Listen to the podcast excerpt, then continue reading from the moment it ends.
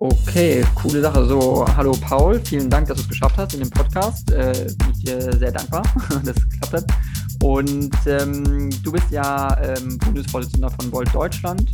Und ähm, vielleicht kannst du da einmal kurz erklären, sozusagen, was du da machst, was da deine, deine Aufgaben sind und auch sozusagen, wie du überhaupt dazu gekommen bist, warum bist du zu Volt gegangen? Was war so deine ursprüngliche Motivation, sage ich mal, bei Volt wirklich mitzumachen? Ja, ursprünglich Motivation. Ich finde es immer ganz gut, mit dem Warum anzufangen. Und bei mir ist es ganz stark eigentlich einerseits, glaube ich, familiär geprägt und andererseits aber auch durch das, was ich in meinem Leben so erlebt habe.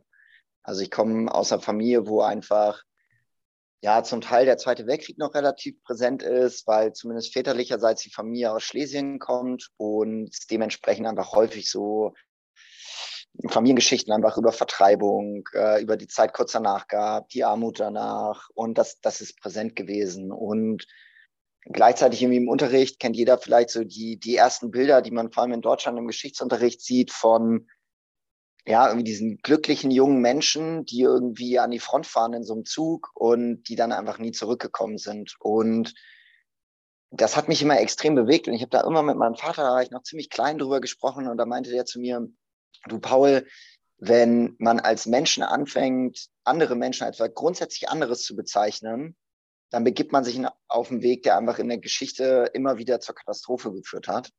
Und das war für mich immer etwas, das ich ja, ziemlich mitgenommen habe, irgendwie, was für mich auch immer wichtig war, dass man Menschen einfach mit Respekt und mit einer gewissen menschlichen Würde einfach immer entgegentritt. Und dann kam für mich dieses Jahr mit der Flüchtlingskrise 2015, 16, dann die Wahl von Trump, der Brexit, wo für mich einfach klar geworden ist, überall auf der Welt treten gerade Menschen auf und versuchen wirklich andere Menschen als was grundsätzlich anderes zu bezeichnen und, einen Weg einzuschlagen, der mir richtig, richtig Sorgen macht für den gesellschaftlichen Frieden. Und gleichzeitig habe ich aber nirgends eine wirkliche Antwort darauf gesehen. Ich habe mich so ein bisschen ja ein bisschen machtlos eigentlich gefühlt, weil mir klar ist, da kannst du alleine nichts gegen machen. Du brauchst eine Organisation. Und ich habe diese Organisation nicht gesehen, weil ich glaube, dass du eine positive Vision brauchst von der Zukunft, um den Menschen Ängste zu nehmen und auch diesen Willen, andere Menschen auszugrenzen.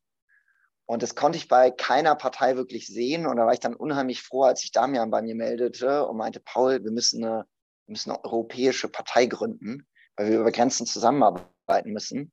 Und in dem Moment war ich sofort hooked und habe mir gesagt, ja, das ist der erste Bestandteil von der Vision, die wir wirklich brauchen. Denn egal was passiert, europäische Zusammenarbeit wird immer die absolute Grundlage davon sein, dass wir irgendwie die Herausforderungen der Zeit angehen können. Und seitdem setze ich mich ziemlich straight die viereinhalb Jahre jetzt schon bei Volt ein. Ja. Ja, verstehe. Ja, coole Sache. Ähm, und das heißt, du hattest dann wahrscheinlich ja dann halt Kontakt zu Damian sozusagen vorher schon, weil Damian war ja der, Damian Böselager, für die, die es glaube ich nicht wissen, ist ja der Gründer, sozusagen Mitgründer von Volt, der es ja mit ähm, einer Französin gegründet hat, glaube ich, und einer noch einem Italiener noch. Italiener ja. noch, genau. Äh, und ähm, genau, also hattest du sozusagen, du kanntest ihn sozusagen schon, als er das gegründet hatte, oder, oder wie, wie kam das, wie kam der Kontakt sozusagen? Ich war nach der, nach der Schule, ich war im Grundwehrdienst und Damian war bei der gleichen äh, Truppe wie ich, bei den Gebirgsjägern. Oh. Und äh, auf meiner Stube waren drei Jungs, die mit ihm zusammen auf dem Internat waren. Und außerdem hatte ich eine Freundin aus Berlin, mit der wir hier häufig Veranstaltungen gemacht haben, Felice. Und eigentlich war es Felice, die mich dann das erste Mal angehauen hat und dann meinte, Damian ruft dich jetzt an. Und dann war ich so, ey, den Damian kenne ich ja sogar. Und so ist es dann eigentlich zustande gekommen. Also das ah, war da relativ eng schon. Okay, verstehe. Gut. Und ähm, das heißt, dann hattest du wahrscheinlich schon damals aber auch gemerkt, weil du jetzt meintest, du hast mit deinem Opa oder beziehungsweise von deinen Eltern das vielleicht auch mitbekommen, mit äh, dem Zweiten Weltkrieg und äh, wie sich Völker sozusagen gegenseitig angegriffen haben und abgeschlachtet haben, dass es klar ist, dass es eindeutig ist, sowas darf nie wieder passieren. Das ist auch den meisten, glaube ich, klar. Nur ähm, vielleicht sprechen Parteien manchmal auch ein bisschen wenig darüber. Das ist so zumindest mein Eindruck, was ich manchmal denke, wo man immer wieder sagt, ja, Europa ist unser Projekt, unser Herzensprojekt, aber welche Partei ist wirklich intensiv an diesem Projekt sozusagen, wo man das Gefühl hat, da passiert jetzt richtig was, so, da gibt es richtig was Neues. So, ich habe das Gefühl, Macron als französischer Präsident ist der Erste, der wirklich gesagt hat oder gezeigt hat für uns, oder für viele, jetzt habe ich eine richtige Idee, ich habe richtig Lust und ich habe richtig Motivation und ich will was Gutes schaffen und was, was Besseres für die Europäer schaffen. Und ich finde, er war der erste Staatspräsident, der es wirklich gezeigt hat. Und die anderen Parteien in Deutschland haben das, glaube ich, nicht so gezeigt, oder? Oder was ist dein Eindruck so, was, was so fehlt vielleicht in der deutschen Parteienlandschaft manchmal auch? Ja, ich finde, dass du da ja eigentlich auch wieder zurückgehen kannst. Ja, also wenn du das dann geschichtlich anguckst, dann ist natürlich irgendwie diese Grundlage, dass die Menschenwürde unantastbar ist. Das ist ja ein bisschen das, was ich gerade gesagt habe und eigentlich das, was uns auch mit dem Grundgesetz von unseren Gründungsvätern und Gründungsmüttern irgendwie mitgegeben wurde. Aber ich glaube, die Zeit danach ist auch relevant, dieses Gesellschaftsmodell, das sich entwickelt hat, weil man gesagt hat, okay, wir wollen sowas nicht wieder haben. Was für eine Gesellschaft brauchen wir jetzt? Und daraus hat sich ja dieses, dieses Konstrukt entwickelt, dass wir in Europa irgendwie soziale Marktwirtschaft oder Sozialdemokratie, je nachdem, wo man jetzt herkommt, ähm, hat sich eben diese Gesellschaft entwickelt, die darauf aufbaut, dass wir uns solidarisch miteinander unterstützen, dass es einen großen Teil auch Freiheit gibt aber dass eigentlich Freiheit und gegenseitige Unterstützung zusammenkommt. Und ich glaube, wenn man dieses gesellschaftliche Modell in die Zukunft bringen will, dann funktioniert das nicht ohne Europa. Das funktioniert nicht in einer globalen Welt, die komplett im Wettbewerb miteinander steht, sondern du musst dich ja mit Leuten auf gemeinsame Standards, gemeinsame ja, Mindestabsicherungen einigen. Und das funktioniert nur, wenn wir wirklich zusammenarbeiten. Und deswegen ist für mich da auch wieder so ein bisschen der Blick in die Geschichte aber gleichzeitig das auch nach vorne schauen, dass wenn wir diese Gesellschaftsform, wenn wir die gut finden, äh, dass, dass wir dann, glaube ich, als Europäer mehr zusammenarbeiten müssen. Und ich glaube, das ist das Wichtige, dass wir über eine Vision von der Zukunft sprechen, die in ein paar Jahren ist, in ein paar Jahrzehnten vielleicht sogar, und dann aber einen Nordstern haben, an dem wir uns in Krisen auch ausrichten können, damit nicht eine Krise kommt und wir einfach nicht mehr wissen, wohin, sondern es wie ein Schiff, das dann vom Wind einmal vom Kurs abge, abge, abgeweht wird, aber dann wieder in die Richtung fahren kann. Und ich glaube, das machen eben viele Parteien nicht, weil die nur in einer Legislaturperiode denken, in der nächsten Wahl und dann kurzfristige Vorschläge machen, aber dadurch dann, glaube ich, diese langfristigen Visionen ein bisschen verlieren einfach. Okay, verstehe. Und ähm, langfristige Visionen im Sinne von auch, auch ein 15 oder 20 Jahres Horizont sozusagen, wo wollen wir als Europa vielleicht in 15 oder 20 Jahren sein? Weil das ist das, äh, auch wo ich kurz mit Damian darüber gesprochen hatte, den Podcast, weil ich ihn gefragt habe, okay, ähm, klar, du bist äh, Pro-Europäer und du willst Europa verbessern, aber wie sieht zum Beispiel aus bei den Vereinigten Staaten von Europa? So ist das was, wo du sagst, ist das ein Ziel? Und er hatte dann geantwortet, ähm, es muss nicht, müssen nicht um die Vereinigten Staaten sein, es muss nur Europa vielleicht verbessert sein, sozusagen. Also eine europäische Republik im Sinne von mehr Kooperation und mehr Kompetenzen auf europäischer Ebene und dass man wirklich viel mehr dahin verlagert. Aber dieses Labeling sei nicht so wichtig. Also siehst du das auch so, dass so ein Labeling man nicht so braucht, dass man einfach nur, dass wir eigentlich schon sozusagen gute Instrumente haben, aber sie nicht so gut nutzen vielleicht, dass wir sie nicht so intensiv nutzen? Also ich glaube, inhaltlich bin ich da komplett bei Damian. Was das Labeling angeht, sehe ich das ein bisschen anders als er, weil ich der Überzeugung bin, dass du in so einer Massenkommunikation, die funktioniert anders als eine eins zu eins Kommunikation, wenn wir miteinander reden. Ich kenne deine Gestik, ich weiß, was für einen Ton du gerade benutzt, ich kenne wahrscheinlich deinen Hintergrund zu einem gewissen Teil. Das heißt, ich kann mit dir reden und Worte so wählen, dass du sie auch verstehst. Ja? Auf der anderen Seite, wenn wir in der Massenkommunikation sind, haben wir auf einmal ganz viele Menschen, bei denen wir das nicht wissen. Wir reden mit ganz vielen Leuten gleichzeitig und ich glaube, da muss auch viel vereinfacht werden und so weit vereinfacht werden, dass es dann als Formel auch verständlich ist. Und ich glaube, wenn man da dann einfach nur sagt, wir müssen die EU besser machen, dann reicht das meinem Verständnis nach nicht. Man merkt aber gleichzeitig auch, dass in Deutschland unheimlich schwierig ist, dafür das richtige Wort zu finden. Denn in dem Moment, wo man sagt Vereinigte Staaten oder Republik, dann ist es für die Menschen gleich so was Zentralisiertes, obwohl dieses Zentralisierte de facto schon besteht und es eigentlich reformiert werden müsste und dass das eigentlich ein Fortschritt wäre, wenn man das endlich mal ähm, zu einer Republik machen würde. Und äh, was mir immer mehr hilft, ist, dass man darüber redet, dass man sagt, wir wollen ein Europa von unten. Wir wollen eine funktionierende parlamentarische Demokratie auf europäischer Ebene. Und die gibt es gerade nicht, denn das, was wir gerade haben, ist quasi eine Räterepublik. Und die sorgt dafür, dass Bürgerinnen und Bürger eben nicht gehört werden. Und es kann nicht sein. Und die EU ist auch nicht überlebensfähig, wenn sie weiter so arbeitet. Ich glaube, das Wichtige ist, dass auch wir dann noch einen Schritt weiter gehen und einfach sagen, wir sind zwar die größten Pro-Europäer und Unterstützer der europäischen Idee. Das heißt, wir finden die Idee von Zusammenarbeit und Frieden unheimlich gut. Aber wir sind trotzdem sehr, sehr kritisch der Europäischen Union gegenüber und machen deswegen auch weitreichende Reformvorschläge, wie sie besser werden kann. Okay, okay. Und das heißt, Vereinigte Staaten von Europa, würdest du das als Slogan fordern? Würdest du vielleicht auch sagen, in einem Wahlkampf würde das ziehen, wenn man das sagen würde, zum Beispiel in Deutschland jetzt? Weil das war eine Sache, wo er zum Beispiel Martin Schulz irgendwie, ich glaube, im Wahlkampf 2017 äh, richtig äh, vorgesorgt hat, weil er gesagt hat, ich fordere die Vereinigten Staaten von Europa. Und das war auf einmal in den Schlagzeilen. Leute haben darüber gesprochen und Martin Schulz hat die Wahl zwar verloren und zwar deutlich verloren, aber es war etwas, wo Leute dann geredet haben, wo sie gesagt haben, oh, okay, interessant hm, das ist ja wohl wirklich, das ist ja ein großes Projekt oder er hat ja wohl, ne, irgendwas muss da ja hinter sein. So. Also ja, auf, auf jeden Fall. Auf jeden Fall. Deswegen haben wir jetzt auch probiert, das wirklich in unserer Kommunikation als föderale Europäische Republik wirklich zu benennen. Man muss dazu aber sagen, das ist auch ein konstantes Ausversuchen, welche Worte am besten funktionieren. Also mhm. was ist das, was eine Emotion auslöst, die Leute zum Nachdenken bringt, wo sie danach dann auch weiter darüber sprechen wollen. Und was ist vielleicht ein Wort, das Leute ein bisschen auf dem Holzpfad führt und dann denkt, man will äh, den Brüsseler Bürokratenstaat aufbauen. Aber voll, ja, also finde ich auf jeden Fall.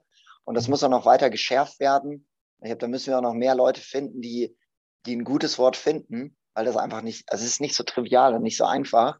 Mhm. Aber ich glaube, das ist ja die große Herausforderung von Parteien, dass man sowas immer weiter ausprobiert, immer weiter nach vorne bringt.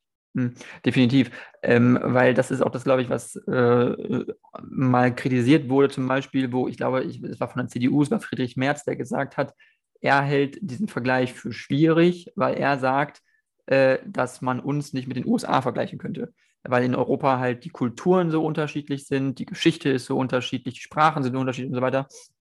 Also, dass man da keine Parallelen ziehen könnte und deswegen nicht die Vereinigten Staaten von Europa fordern würde. Ich meine, ich weiß nicht, ob es jetzt auch eine, irgendwie eine, vielleicht eine intellektuelle Debatte ist oder so, wo, wo man sagt, so, will man das, will man das nicht? Aber Fakt ist ja, man will ja mehr zusammenführen, man will ja mehr Kompetenzen, glaube ich, verlagern. Und was, was nur mein Eindruck ist, ist, was ich problematisch finde, ist, dass wir in Deutschland, insbesondere während der Corona-Pandemie, ganz extrem über die Länder sprechen und sagen, die Länder kontrollieren dies, die Länder regeln das.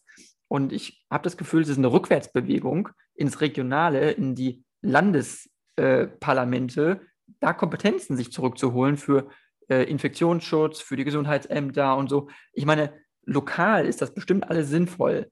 Aber ich frage mich, ob diese Zwischenebenen auf Landesebene, ob das immer so viel Sinn macht. Weil das hat man halt auch gesehen in der Pandemie. So, das ist halt total unterschiedlich alles. Ne? Also ist das so eine Rückwärts, also siehst du das auch so, dass es so eine Art Rückwärtsbewegung ist? Oder, also ich, ich frage mich das so ein bisschen, was ist das so ein Phänomen gewesen? Das ist so irgendwie so eine Veränderung gewesen, habe ich das Gefühl, so ein bisschen. Gut, ich kann, kann mir auch vorstellen, dass das extrem vom Rechtsbereich abhängig ist, ja, und dass das Pandemiegesetz äh, ein, ein Gesetz ist, das die Landesebene sehr betont und dementsprechend da dann einfach, wenn das quasi die relevanten Gesetze sind, mit der man gerade umgeht, einfach auch dafür sorgt, dass diese Landesebene so relevant wird. Hm. Und ich finde sowas für mich als Vision einfach unheimlich gut, gut funktioniert, ist meiner Meinung nach, dass ich mir eigentlich wünschen würde, dass wir in Europa haben, dass so viele Kompetenzen wie möglich wirklich in die Kommunen bringt, wirklich zu den Menschen vor Ort, weil dort auch die politische Kontrolle für Bürgerinnen und Bürger eigentlich am höchsten ist, weil du weißt, ob deine Schule äh, kaputt ist, du weißt, ob die Straße vor deiner Tür funktioniert, du weißt, ob der ÖPNV fährt. Und du hast eigentlich ganz viel Informationen, auch als ganz äh, politisch vielleicht wenig interessierter Bürger und kannst da eigentlich, glaube ich, viele Sachen auch über direktdemokratische Mittel mitbestimmen. Und ich glaube, je höher du gehst, desto weniger Direktdemokratie ist wirklich sinnvoll. Ähm, und dass man da dann eben sagt, ja, aber welche Dinge wollen wir wirklich auf welcher Ebene dann auch verankern. und da auch mal neu rangeht. So, weil ich meine, wir haben jetzt diesen Föderalismus seit irgendwie 70 Jahren und äh, da kann man sich durchaus angucken, wo, wo der verändert werden muss. Und genau das machen wir zum Beispiel auch in unserem Bildungsprogramm, dass wir sagen, es kann halt einfach nicht sein, dass wir irgendwie 16 verschiedene Kultusminister haben, die äh, rumlaufen und ständig irgendwas an den Schulen ändern, anstatt dass wir uns einfach mal hinsetzen, dass es bundesweit vergleichbare Standards gibt. Und entlang dieser Standards wird dann getestet und dann gibt es irgendwen, der schneidet am besten ab und dann orientiert man sich jedem daran. So. Mhm. Ja, definitiv. Und das heißt, diese Kultushoheit, die die Länder ja haben, es ist halt, aber also, wie will man es halt auch ändern, so wie will man es reformieren, weil die halt ja extrem stark darauf pochen und dann brauchst du ja auch, auch Mehrheiten, du brauchst Mehrheiten im Bundestag, ne? du brauchst dann auch Mehrheiten im Bundesrat wahrscheinlich und ich glaube, ich glaube, das ist ja das Problem, dass der Bundesrat das halt blockiert, weil es ja nicht im Interesse der Länder ist, Kompetenzen zu verlieren, oder? Also, dass das, das ja. System sich selber äh, ja, also davon abhält, sich zu reformieren, sozusagen. Ja, ich glaube sogar, dass da fast eigentlich der Föderalismus irgendwie so ein Einfallstor ist, äh, gerade die Kompetenzen der Länder, mit denen man relativ viel machen kann. Also weil das, was wir vorschlagen, ist, dass man mal wegkommt von dieser, dieser riesigen Systemdebatte und immer sagt, soll das jetzt irgendwie dreigliedrig sein, soll das eingliedrig sein, sondern dass man anfängt zu sagen, okay, wir wollen, dass jede einzelne Schule mehr Entscheidungsgewalt bekommt, äh, mehr Autonomität und sich dann individualisieren kann. Also dass eigentlich jede Schule sich auf einen Weg gibt, wo sie ein individuelleres Modell haben, das immer zum Ziel hat, dass Schülerinnen und Schüler individuell gefördert werden. Dass wir davon wegkommen, dass es einfach nur einen Klassenlehrplan gibt, sondern dass es einen Lehrplan für jedes Kind gibt. So ähnlich wie das eben in Finnland läuft. Ähm, dass du gleichzeitig ein zweites Ziel eben hast, die Betreuung auch durch Sozialarbeiter und, und, und Psychologen auch zu erhöhen und dass sich jede einzelne Schule mit Unterstützung des Landes auf diesen Weg begeben kann. Mhm. Und ich glaube, wenn man das macht, dann kommt man erstmal davon weg, dass erst ein Masterplan für das ganze Land entwickelt werden muss. Und du kannst eben sagen, so, okay, wir fangen jetzt mit den benachteiligsten Schulen an, bei denen wird angefangen mit dieser Individualisierung. Und dann holen wir alle anderen auch hinterher. Und ich glaube, darüber kann man ein ganzes Land reformieren. Wenn das in einem Land gut funktioniert, dann glaube ich, hat man auch ganz schnell politische Mehrheiten in den anderen Ländern.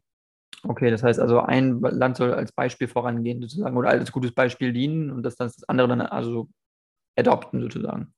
Quasi Best Practice Prinzip, ja. Best Practice, okay. Und äh, wäre das etwas, wo du sagen würdest, äh, weil du dich ja für den Bundestag bewirbst und du sagst ja, also ich glaube, Bildung ist ja dein, mit eines deiner Schwerpunktthemen eigentlich, was du dann auch, auch angehen wollen würdest, wo du sagen würdest, das, das will ich auch erreichen, das ist mein Ziel, weil das ist ja auch, glaube ich, das Wichtige für den Leuten, denen zu zeigen, okay, äh, das will ich machen, das ist mein Ziel, das ist konkret das, warum ich hier rein will, so ungefähr. Ja, also ich glaube, ich habe im Endeffekt drei, drei Schwerpunktthemen und ich auch mit ganz, ganz vielen Leuten mal wohl teile. Aber Bildung ist auf jeden Fall ein Teil davon, weil ich, um ehrlich zu sein, bis heute nicht verstanden habe, warum alle sagen, ja, Bildung ist uns wichtig und Kinder sind uns wichtig, mhm. aber dann nicht auf die besten Beispiele in der ganzen Welt geguckt wird und die dann bei uns umgesetzt werden. Also es erklärt sich mir einfach nicht, vor allem nicht in einer Zeit, wo wir ein Bildungssystem aus dem letzten Jahrhundert haben, das für ganz bestimmte Industrieprozesse gemacht wurde und nicht auf eine Welt der Informationsüberflutung, des ständigen Wandels, der Globalisierung ausgerichtet ist. Das hm. heißt, wir müssen unsere Schule ja jetzt verändern. Indust Industrie Industrieprozesse, wie meinst du das? Also das Bildungssystem, das ist für Industrieprozesse sozusagen gemacht wurde oder?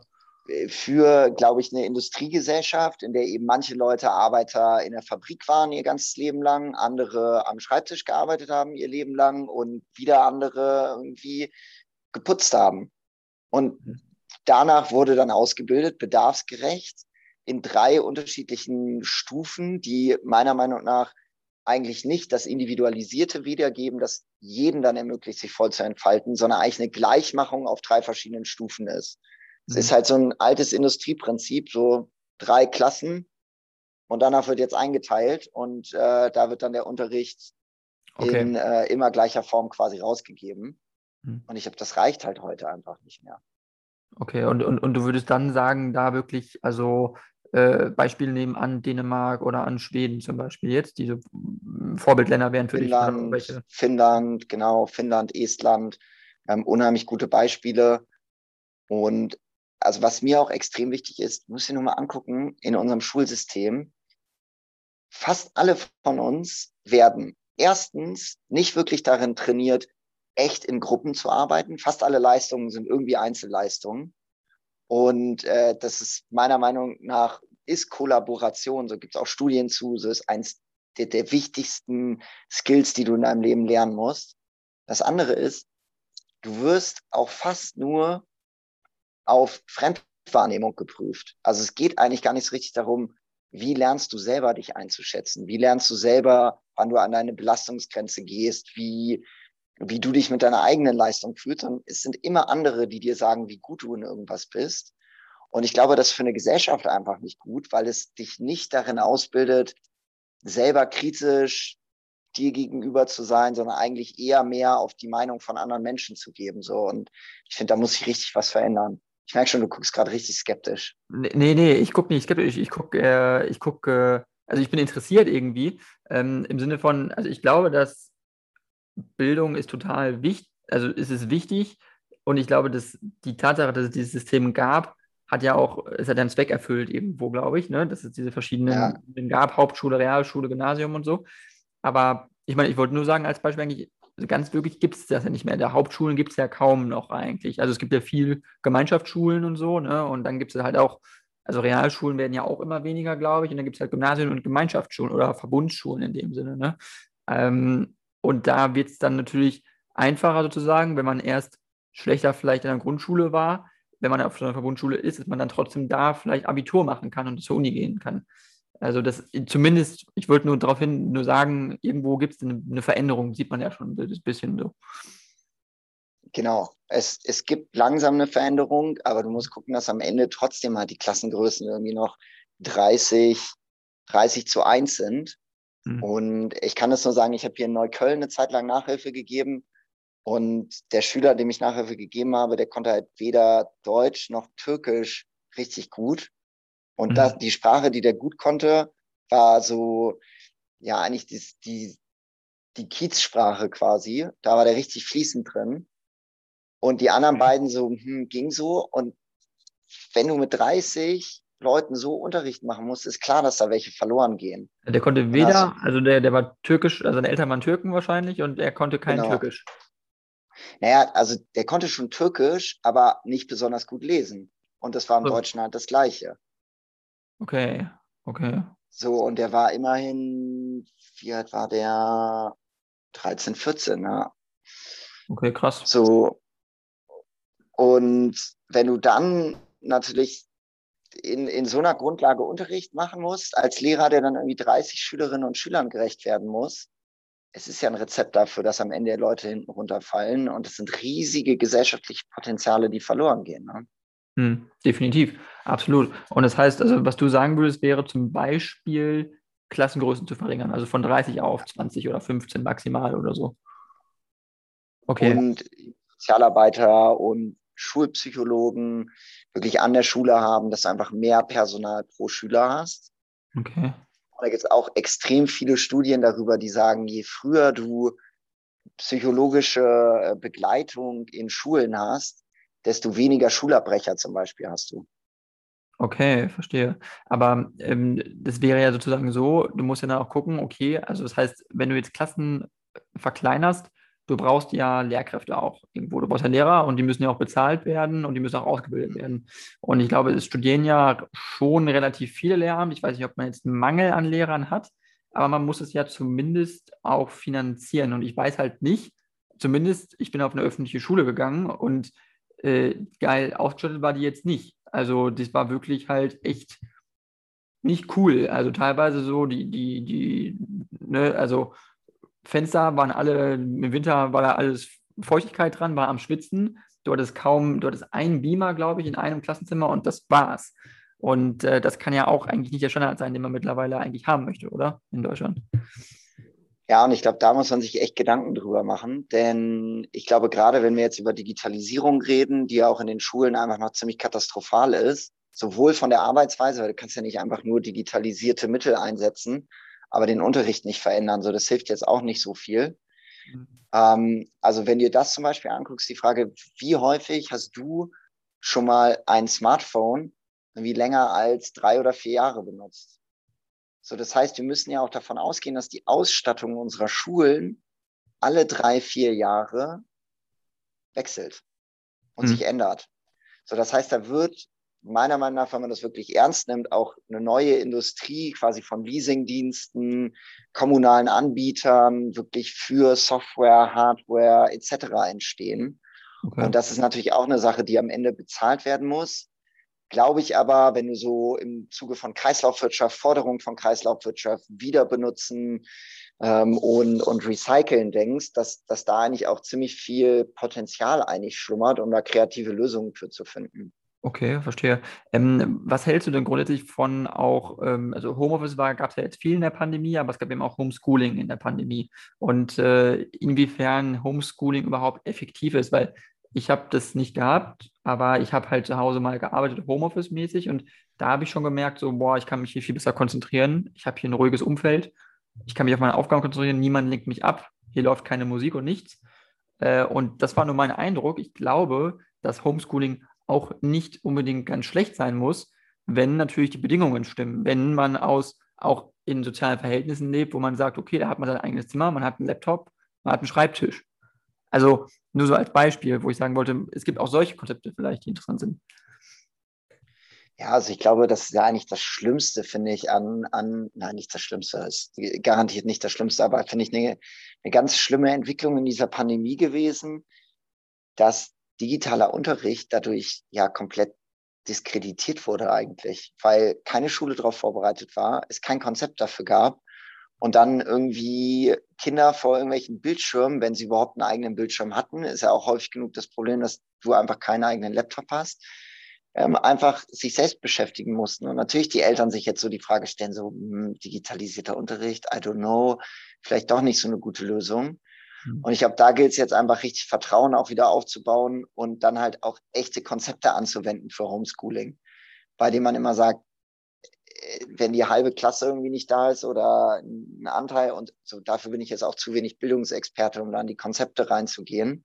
Mhm. Aber ich glaube, daran muss gearbeitet werden und ich glaube, es gibt viele Schüler, die auch ganz froh sind, wenn sie mal einen Tag eben nicht Präsenz in die Schule müssen. Ja, also Genau, und, und das vielleicht also sozusagen als Mix auch anzubieten. Ne? Also ich würde es also nicht so schlimm finden, wenn es denn halt funktionieren würde, wenn man eine Kamera hätte, äh, wenn es dann über Zoom funktionieren würde und so, aber mh, hm, also zumindest dafür sich ein bisschen mehr zu öffnen. Und ich glaube, dass wir in Deutschland einfach auch sehr konservativ sind in den fast allen Dingen irgendwie. Und es ist halt in der Bildung halt auch so ein Problem, dass wir in der Bildung wirklich super langsam eigentlich neue Konzepte entwickeln und dass sich die Kultusministerien super lustige neue Dinge ausdenken, aber die manchmal vielleicht nicht wirklich durchdacht sind oder die, wo es keine Langzeitstrategie bei gibt und wo man ja. auch mehr Experten vielleicht mal mit einbezieht, wo man sagt, die Experten wissen wirklich, äh, die beraten dich gut und die haben auch gute Konzepte, die helfen dir weiter und die sind wirklich also durchdacht.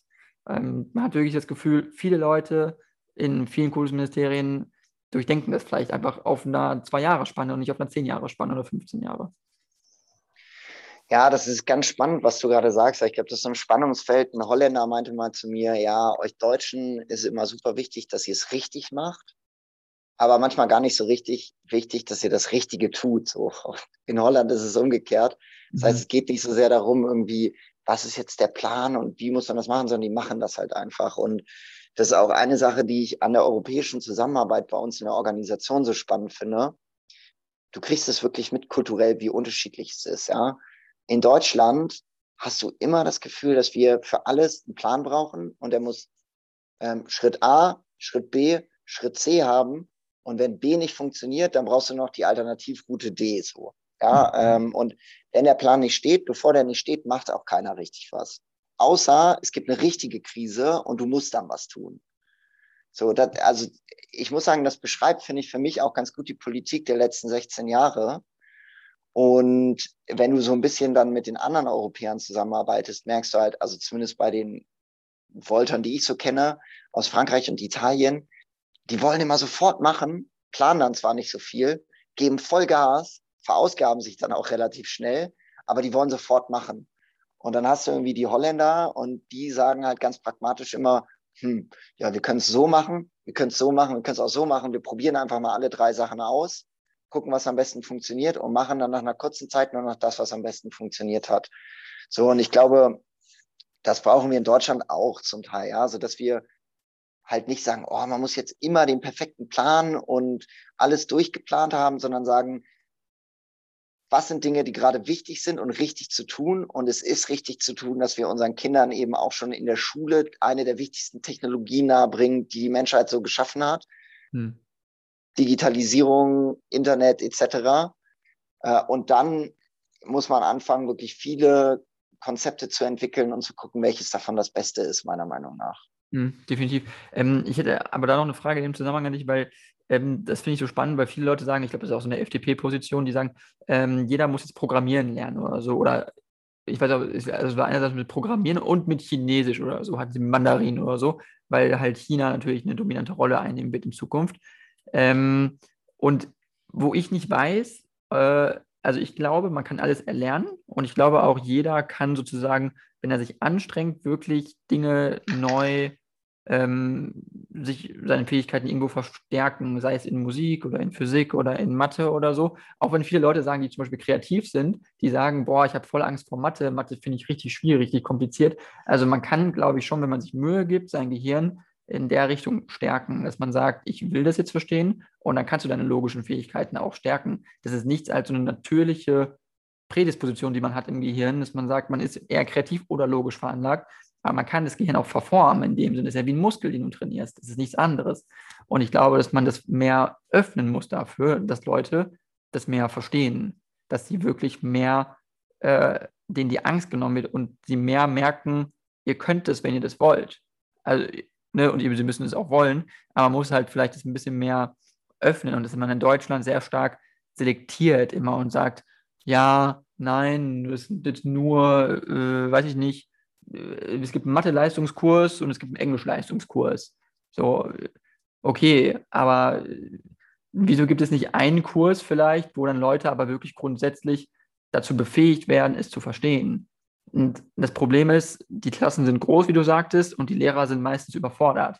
Und die Leute, die paar, die es verstehen, die wählen dann den Mathe-Leistungskurs. Die meisten anderen, die es überhaupt nicht verstehen, haben Schiss und denken, ich finde es ja vielleicht ganz interessant, aber ich habe Angst davor, deswegen wähle ich den Englisch-Leistungskurs. Und das ist vielleicht so das Problem, dass man es den Leuten mehr, mehr die Möglichkeit gibt, es wirklich zu erfahren und wirklich da reinzukommen und es wirklich zu verstehen. Weil das ist nicht so schwer. Also man, ne, man muss sie lassen, man muss ihnen die, die Angst davor ja nehmen und die Scham auch, wenn man was nicht versteht, wenn man an der Tafel steht und hm, was falsch rechnet oder so. Ne? Ja, also ich meine, du beschreibst ja eigentlich gerade genau den Vorteil von individualisierten Lehrplänen, die wirklich auf jedes Kind ausgerichtet sind weil du da eben regelmäßig auch Gespräche darüber hast, irgendwie in welchen Bereichen fühlst du dich selber wohl, was empfehlen dir die Lehrer? Und genau das soll dadurch ja eigentlich gefördert werden, dass Schülerinnen und Schüler in bestimmten Bereichen Selbstvertrauen sammeln können, ähm, in denen sie wirklich gut sind und das aber dann eben auch auf Bereiche übertragen können, in denen sie noch nicht so gut sind und dann von Lehrerinnen und Lehrern halt auch aktiv dazu angefeuert werden, in Anführungsstrichen, eben diese positiven Erfahrungen dann auch auf Dinge zu übertragen, in denen sie sich selber noch nicht so wohlfühlen. Absolut, absolut. Und, und, und, und dass man ihnen wirklich die Möglichkeit gibt und dass man ihnen die Angst nimmt. Und das war nur meine Erfahrung auch. Ich glaube, Lehrer zum Beispiel auch in der Vergangenheit waren so auch Physiklehrer, so ich hatte richtig schon mal einen Physiklehrer, weil der war halt auch nicht, nicht wirklich sympathisch. Und ähm, der hatte äh, den Leuten so eine Angst gemacht, wenn die das nicht sofort gecheckt haben, äh, sie bloßzustellen vor der Klasse. Und das ja. ist ja das Problem. Wenn ein Lehrer schon psychologisch schon so auf, auf der Schiene ist, wie kannst du jemandem dann wirklich äh, also das Herz für Physik erwärmen? Das geht kaum. Und das ist halt das Problem auch des Lehrer, Lehrer und Lehrkräfte. Da muss man, glaube ich, auch stark ansetzen, dass die das lernen, ihr, ihr Fach einerseits spannend zu vermitteln, aber den Leuten auch die Angst zu nehmen. Und ich glaube, es ist, das gilt insbesondere für die Naturwissenschaften, für Chemie und Physik und für äh, und für Biologie und so, da wirklich den, die Angst zu nehmen und zu sagen, hey, das kann jeder verstehen. Und selbst die komplexeste Sache, so jeder kann die Relativitätstheorie verstehen. Das ist nichts, was man nicht verstehen kann. Man kann sogar die Formel verstehen, man kann sogar verstehen, wofür was in der Formel steht. das kann nicht nur Einstein und ein paar Special-Physiker, das kann jeder verstehen, theoretisch. Also. Ja, ich weiß, ich, ich, ich, weiß nicht, ob das vielleicht ein bisschen sehr optimistisch ist, ob das wirklich jeder verstehen kann, aber das ist vielleicht eine Frage, die man mit, äh, mit, mit mehr Leuten nochmal klären müsste. Ja. Aber ich glaube, du sprichst auch einen wichtigen Punkt an, dass natürlich ein wichtiger Bestandteil wirklich dieser Bildungsreform eben auch die äh, Neuausrichtung beziehungsweise Verstärkung der guten Tendenzen auch in der Lehrerausbildung sind. Und dass man sich da auch nochmal guckt, anguckt, welche Dinge eigentlich wichtig sind, die man Lehrern auch nochmal mitgeben muss, damit sie gute Lehrer sind. Und ein Teil davon ist eben das, was ich gerade schon mal angesprochen habe, dass man wirklich die Selbstreflexion äh, der Schüler auch fördert und stärkt, also wirklich die Schüler dahin bringt, dass sie für sich selber merken, wenn sie was gut machen. Äh, und, und das geht auch ganz viel in die Richtung, die du gerade besprochen hast. Das ist extrem wichtig. Und ich habe das ein, ein, ein zweiter Punkt, den ich vorhin auch schon angesprochen habe, der meiner Meinung nach sehr, sehr wichtig ist, ist eben zu fördern, dass Menschen sich besser lernen zu kollaborieren, besser lernen, teamfähig zu sein, besser lernen, auch gemeinsam organisierte Entscheidungen zu treffen. Denn ich glaube, das ist in unserer Gesellschaft so wichtig und ganz viele von uns sind nicht mehr in Vereinen, sind nicht mehr in Kirchen, sind nicht mehr in Gewerkschaften, sind nicht mehr in Parteien. Das heißt, wo lernt man eigentlich diese demokratische Zusammenarbeit noch, die eben aus gleichberechtigten Zusammenkommen für ein Ziel irgendwie besteht? Und ich glaube, deswegen ist es auch wichtig, das nochmal mehr in Schulen reinzubringen, äh, dass Schülerinnen und Schüler sowas wirklich mitnehmen, damit wir eben nicht am Ende dann eine Gesellschaft haben, wo jeder irgendwie von Demokratie gehört hat, aber die eigentliche Praxis nicht so richtig kann. Oder man sagt, das ist die Aufgabe von uns Parteien äh, da, da müssen wir als Volta noch ein bisschen wachsen, um das richtig hinzukriegen. Aber ich glaube, das ist ein ganz wichtiger Aspekt. Mhm, definitiv, auf, auf jeden Fall. Also Bildung wirklich, also das wichtigste Thema eigentlich mit äh, für die Zukunft, auch für junge Leute. Ähm, es war noch, ich hatte noch eine andere Frage eigentlich, die ich dich äh, fragen wollte, so zu Volt allgemein. Ähm, wie ist deine Einschätzung, was Volt äh, angeht in den anderen Mitgliedsländern in der EU? Also, weil in Deutschland merkt man das ja wirklich in den Städten ist Volt stark und so, und in Berlin, Köln oder so. Aber äh, wie ist es in anderen Ländern? Wie ist es in Frankreich, Spanien? Hast du da einen Überblick? Kannst du vielleicht auch so ein bisschen zeigen, hat man diese Bewegung überall gleichmäßig oder gibt es da Unterschiede? Ja. Mhm. Ja, ich meine, es gibt auf jeden Fall Unterschiede. Ne? Also Holland ist inzwischen irgendwie das mit Abstand aller, aller, allergrößte Land von Volt mhm. äh, mit irgendwie fast 11.000 Mitgliedern, glaube ich. Okay. Und da sind selbst wir in Deutschland ein kleiner Zwerg gegeben. Ich hoffe, dass wir jetzt zur Bundestagswahl in ähnliche Größen wachsen. Mhm.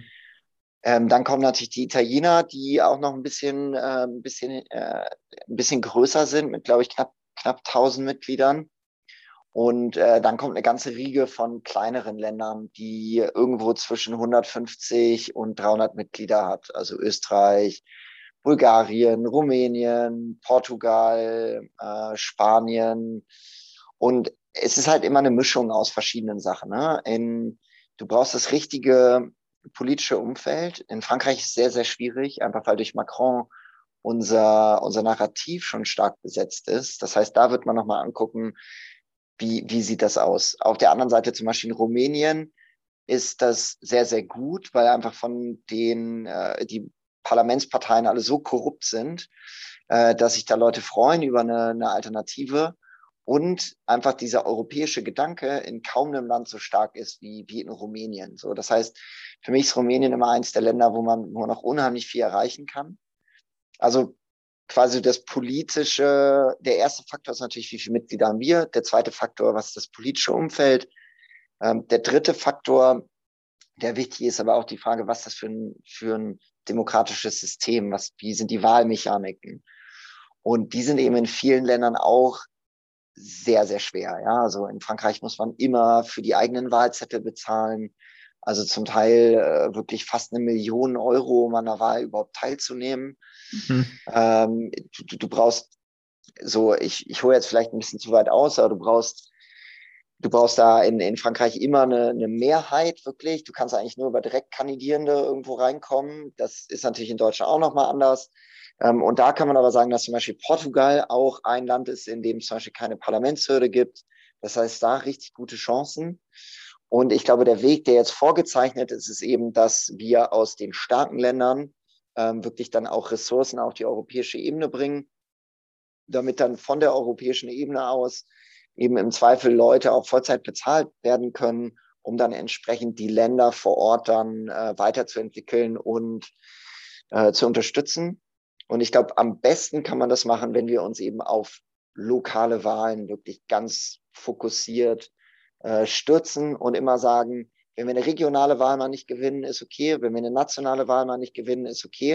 Wenn eine kommunale Wahl ist, dann müssen wir in diese Parlamente rein. Es gibt keine Entschuldigung für uns, da nicht drin zu sein. Und damit machen wir diesen Gedanken wahr, europäisch denken, lokal handeln. So, und ich glaube, das ist der Weg, den man einschreiten muss. Und ich glaube, dann sieht es auch bis zur Europawahl recht gut aus. Okay. Und äh, wenn du jetzt denken oder sagen würdest, so, okay, 10, 15 Jahre äh, Zeithorizont sozusagen in die Zukunft gedacht, wo könnte Volt liegen oder wo, wo könnte man Volt verordnen, sozusagen? Wo hätte man wirklich einen starken Bereich, wo man sagen könnte, okay, Volt hat sich da jetzt wirklich gut entwickelt.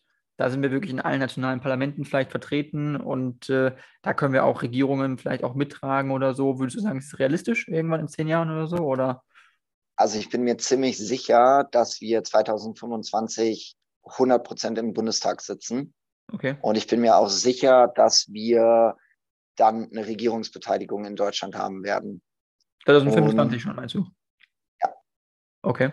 Also man sieht das ja auf kommunaler Ebene, dass wirklich viele andere Parteien uns, uns als Brückenbauer auch unheimlich schätzen.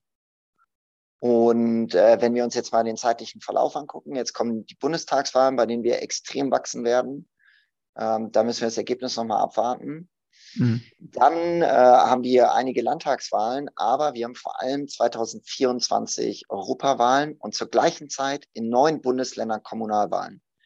Das heißt, in Tausenden von Kommunen wird gleichzeitig mit der Europawahl die Stadtverordnung gewählt, die, die, ähm, der, der, der, der Landrat, die Landvertretung. Mhm. Und äh, mein Ziel ist auf jeden Fall, dass wir mit dieser Partei schaffen, an diesem Datum ins Europaparlament einzuziehen und gleichzeitig in hunderte von lokalen äh, Verordnungen und, und, und Parlamenten. Und dann sind 2025 Bundestagswahlen. Und ich glaube, dann haben wir die beste Grundlage dafür, äh, einzuziehen und dann auch wirklich Verantwortung zu übernehmen. Okay, interessant. Das ist, das ist eine starke Ansage auf jeden Fall für das, was kommen könnte und für das, wo Boll sich hinbewegen könnte, weil das ja auch für andere Parteien, ich hatte den Parteivor äh, den Bundesvorsitzenden der Grünen Jugend auch im Interview, einmal Georg Kurz, ich weiß nicht, ob er das sagt, äh, und äh, ich habe ihn auf Volt angesprochen und da war er so, ja, Volt, mh, hm, ja, interessant und so, aber du merkst es ihm an, so ein bisschen so, der war da schon so ein bisschen äh, auch äh, von wegen, okay, das ist Wettbewerb. So, das ist auch Konkurrenz. Und es ist auch nicht, äh, wie du sagst, Brückenbauer auf jeden Fall und kooperativ, ja, aber es ist auch Konkurrenz, weil äh, viele junge Leute aus, die entweder vielleicht junge Grüne wählen, die aber auch vielleicht die Julis wählen, die auch, auch in der JU, ich war in der JU, ich war auch in der CDU, gehen zu dieser Bewegung, weil, und das ist ja, glaube ich, auch ein wichtiger Punkt, sie sich überparteilich so ein bisschen definiert und sich nicht in dieses Links-Rechts-Schema einordnet. Zumindest ist das, was Damian mir auch gesagt hat. Ähm, was ich nur, und es ist auch wieder, was ich denke, was wichtig ist, glaube ich, als Partei. Und ich glaube, es ist wichtig für Leute zu wissen, okay, was steckt da wirklich hinter und auch, was wollen die Leute. Und sie wollen, glaube ich, schon ein Profil. Ich glaube, sie wollen nicht einfach nur, wir lassen uns jetzt nicht links oder rechts einordnen, sondern sie wollen schon verstehen, was für eine Person bist du und wie tickst du. Weil wenn man das halt zu sehr verschleiert, glaube ich, ist es auch schwierig, weil man dann nicht erkennbar ist. Das ist nur das, wo, wo ich sage, da muss man den, den, den richtigen Mittelweg finden, glaube ich. Das ist, glaube ich, wichtig.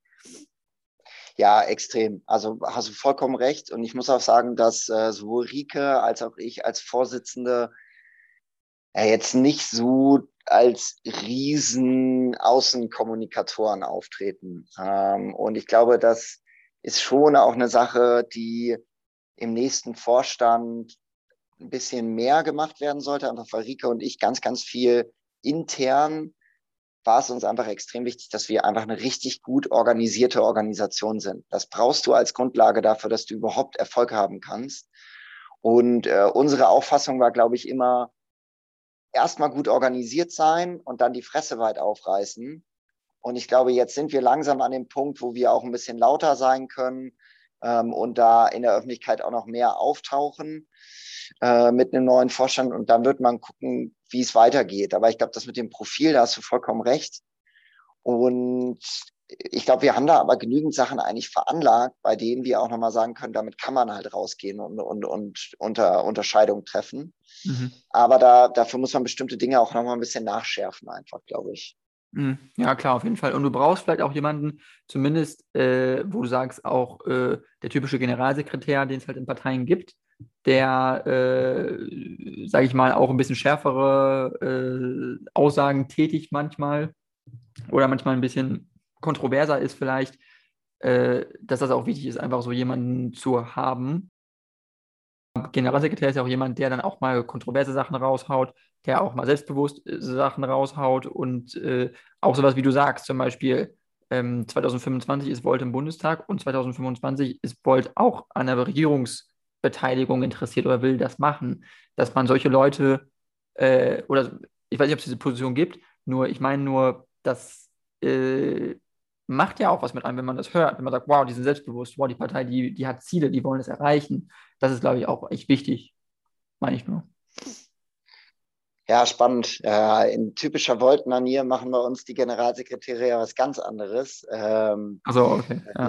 Ja, wir haben eine für Organisationsentwicklung, die konstant immer darauf anguckt, wie du noch neuere Organisationsmethoden anwenden kannst, also vor allem Bewegungsorganisationsmethoden. Und der andere macht wirklich komplett einfach die operative Organisation der Kampagne quasi, die wir gerade machen. Okay. Ähm, also weniger nach außen, sondern mehr nach innen dafür sorgen, dass die Dinge schnell passieren. Und das hat richtig gut funktioniert, weil jetzt einen Monat vor der Wahl müssen wir nichts mehr planen, alles fertig, wir müssen nur noch rennen, rausgehen. Wir haben das ja selber in der Hand, glaube ich, jetzt auf der Straße zu flyern, wirklich ähnlich wie die Niederländer, die durch ihren richtig krassen Straßenwahlkampf in den letzten vier Wochen richtig aufgefallen sind. Genau das müssen wir ja gerade auch machen. Mhm. Insbesondere auch in Berlin vielleicht ne, oder in anderen großen Städten, auch wo man sichtbar ist. Ne? Ähm, das ist super wichtig.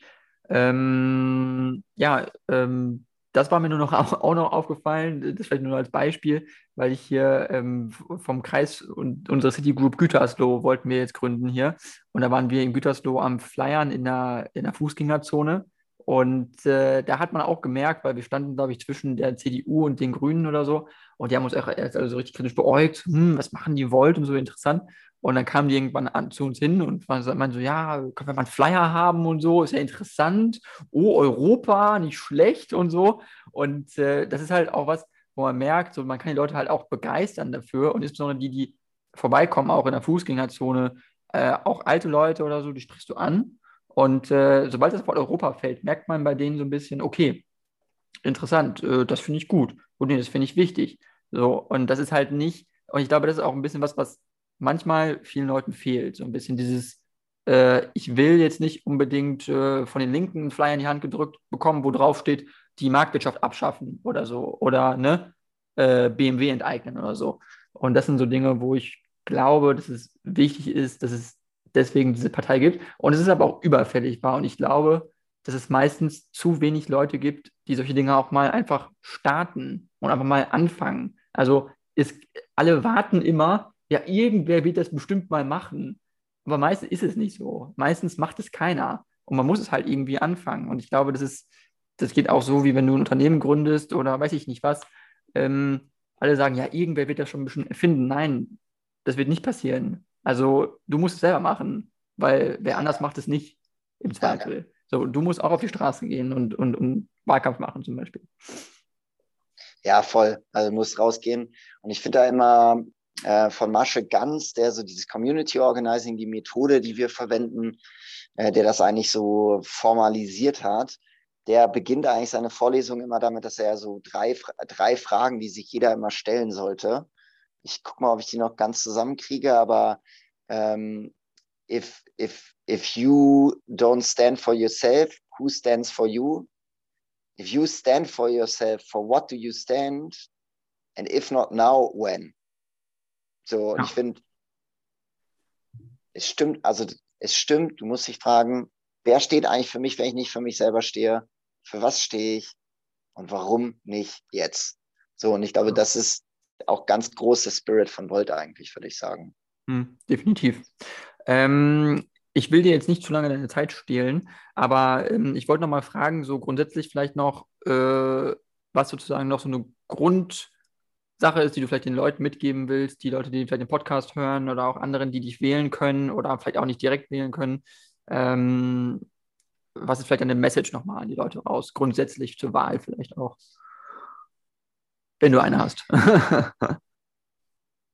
ja, ich glaube, vor jeder Wahl wird immer wieder gesagt, hey, wählt das kleinere Übel.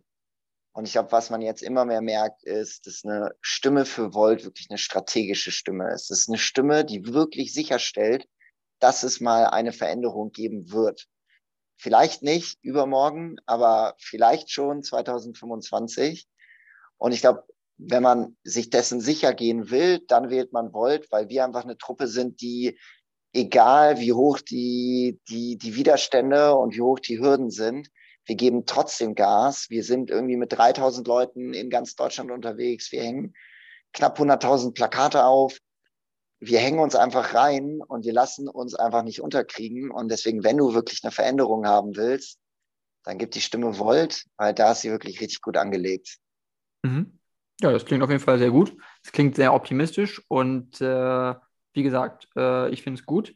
Ähm, ich glaube, dass es für viele Leute auch einfach wichtig ist zu wissen, ähm, es gibt die Wahl und die Wahl lautet nicht nur CDU oder SPD, es gibt auch andere Parteien, die man wählen kann, ähm, ohne dass man die Leute jetzt zwingt, irgendwo das Kreuz zu machen, aber es ist wichtig, auf jeden Fall darüber nachzudenken, äh, Alternativen zu wählen. Ja, ähm, Paul, vielen Dank auf jeden Fall dafür, dass du hier warst, dass du äh, deine Einschätzung abgegeben hast. Ähm, vielleicht noch ganz kurz, weil es auch ganz interessant ist, was glaubst du, wer sozusagen die nächste Bundesregierung bilden wird? Glaubst du, es wird eine äh, Ampelkoalition geben oder glaubst du, es wird irgendwie was mit Schwarz-Grün oder so? Oder weißt du nicht?